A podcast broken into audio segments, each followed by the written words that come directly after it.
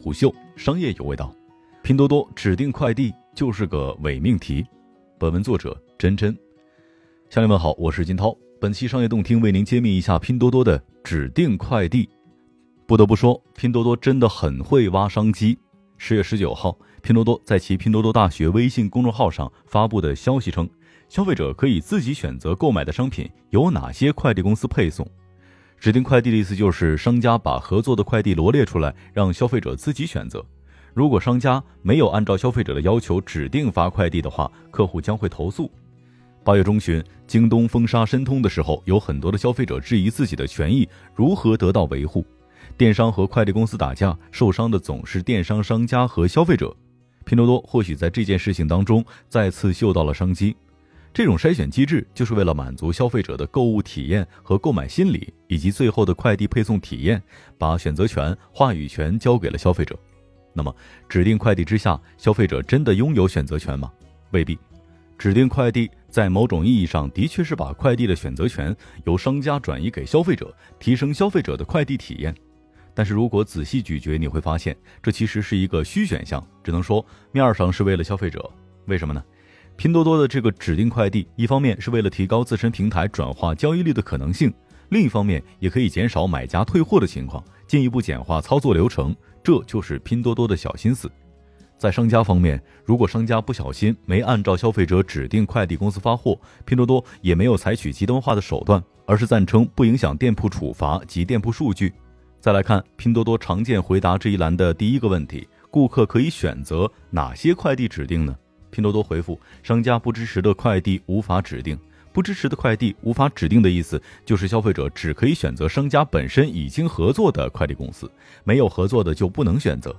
假设消费者想用中通，但是中通不在商家的合作名单，消费者就不能选择。还有另外一种情况是，如果消费者要求说我一定要用京东物流，那商家是不是要为了满足一部分消费者的需求，再去谈合作呢？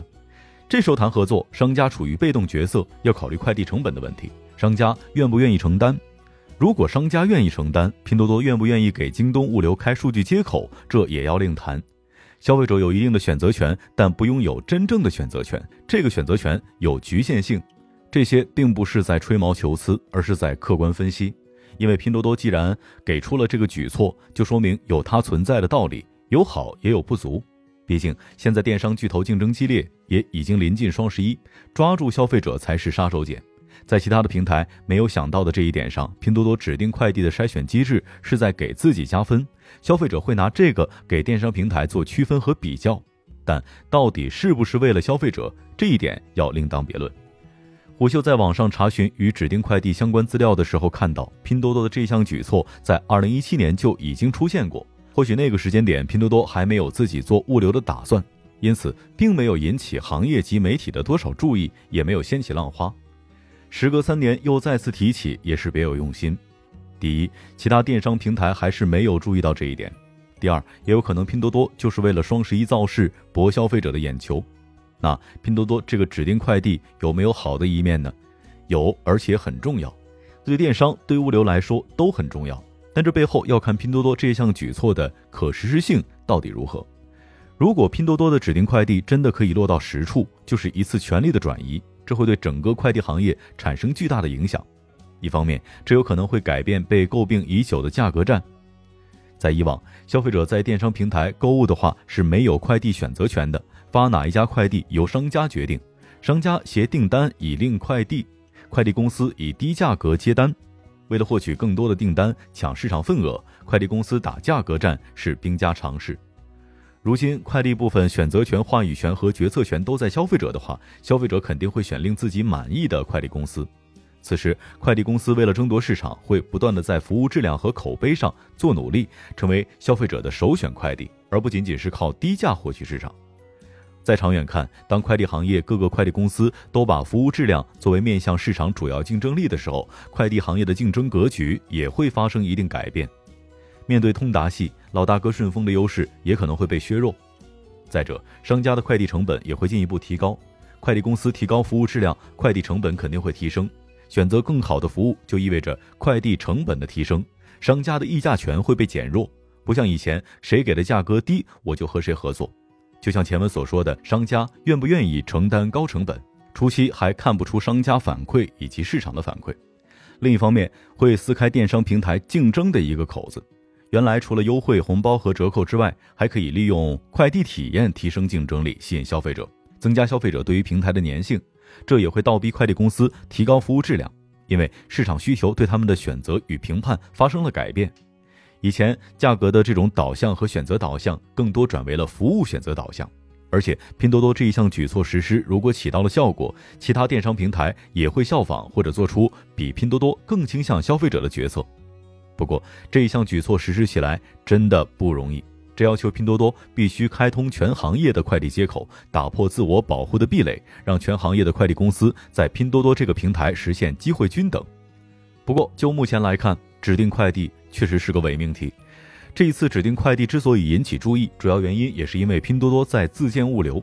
拼多多拥有强大的商流、信息流和资金流，唯独缺乏物流，这致使拼多多在物流上比较被动。因此，二零一八年年末的时候，拼多多在商家后台更新物流通知，正式进军快递行业。二零一九年三月，拼多多推行电子面单。二零一九年，黄峥在 Q 二财报电话会议上表示，拼多多正在开发新物流技术平台，包括极兔速递在内。从极兔速递在国内起网开始，就因为背后资方以各种关系的问题，被很多人认为极兔速递就是拼多多将来的御用快递。可从这一次拼多多的举措来看，对极兔速递极其不利。自此，他们两者的关系也会更加的扑朔迷离，令人琢磨不透。极兔速递刚刚起步不到一年，就靠着营销与蹭热度，提升了很多的品牌知名度，可业务增长是很大的问题。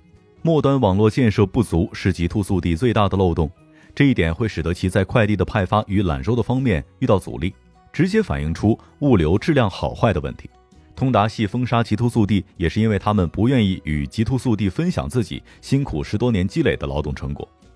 拼多多指定快递对于顺丰邮政还可以，通达系也勉强过得去，但对于极兔速递一点好处都没有。第一，极兔速递网络不健全。有一些地区，尤其是偏远地区，快递配送是个问题。